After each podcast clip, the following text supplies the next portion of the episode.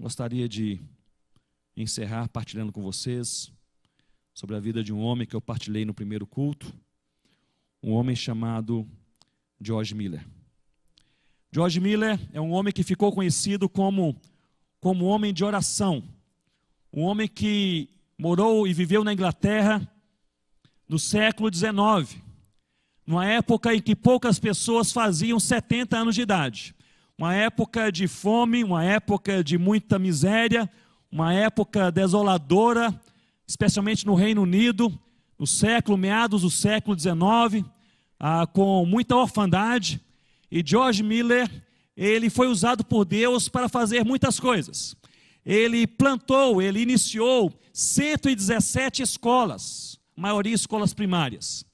Ele sustentou com seu ministério ao longo da sua vida, mais de 10 mil órfãos. Sabe o que é isso? 10 mil órfãos. E ele sustentou os órfãos da infância até a juventude. Ele foi pastor da mesma igreja por 40 anos. Um homem incansável, conhecido pela sua vida de oração. Diziam que George Miller orava, Deus respondia a sua oração. E depois que Deus respondia, ele dizia: Deus respondeu a minha oração e eu não me surpreendo. É assim que Deus faz. Aos 70 anos de idade, depois de trabalhar a vida inteira para o Senhor, George Miller resolve se aposentar. Poucas pessoas naquela época, no século XIX, chegavam aos 70 anos de idade. E ele disse: Já estou com 70 anos, estou cansado e eu quero me aposentar. E ele tinha um sonho de aposentadoria, que era um sonho bastante, bastante santo, piedoso. Ele queria ir para uma cidadezinha calma no interior da Inglaterra e ele queria passar o resto da sua vida em oração. Era isso que ele queria. E ele entrou no seu quarto e orou, dizendo: Senhor Deus, esta é a minha vontade, mas eu submeto a minha vontade à vontade do Senhor. Em outras palavras, ele está dizendo: Mostra-me o caminho, o caminho eterno. No dia seguinte, um amigo de George Miller chega à sua casa, bate à sua porta e diz: Ontem eu estava orando por você, pela sua aposentadoria, e me veio à mente assim um pensamento, uma figura de você aposentado. Eu não sei se é o que Deus colocou em seu coração. Se for, Deus vai confirmar.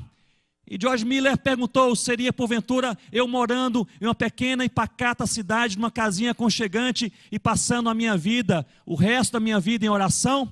Ele disse: não, muito pelo contrário.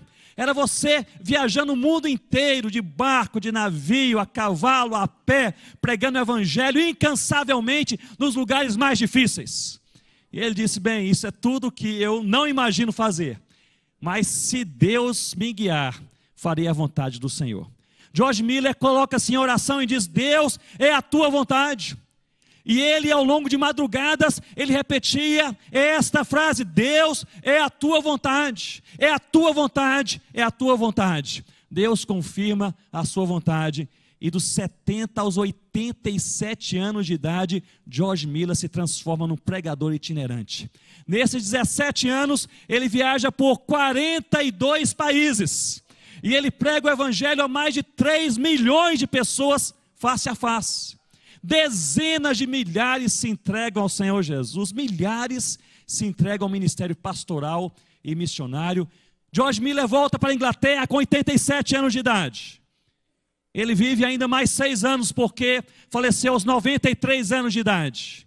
Antes de falecer, um jornalista cristão lhe faz uma entrevista e diz: O Senhor, George Miller, é um ícone da nossa geração.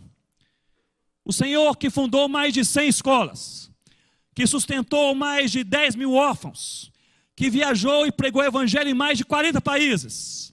Qual é o segredo de George Miller? Ao que, ao que ele respondeu, sem mesmo, pensar. George Miller, ele respondeu: o segredo de George Miller é que George Miller já morreu há muito tempo atrás. E ele completa dizendo: Já não sou eu quem vive, mas Cristo vive em mim. Primeira missão da igreja não é a adoração. Primeira missão da igreja não é a proclamação. A primeira missão da igreja não é ajudar o pobre necessitado. A primeira missão da igreja é morrer para que Cristo viva em nós.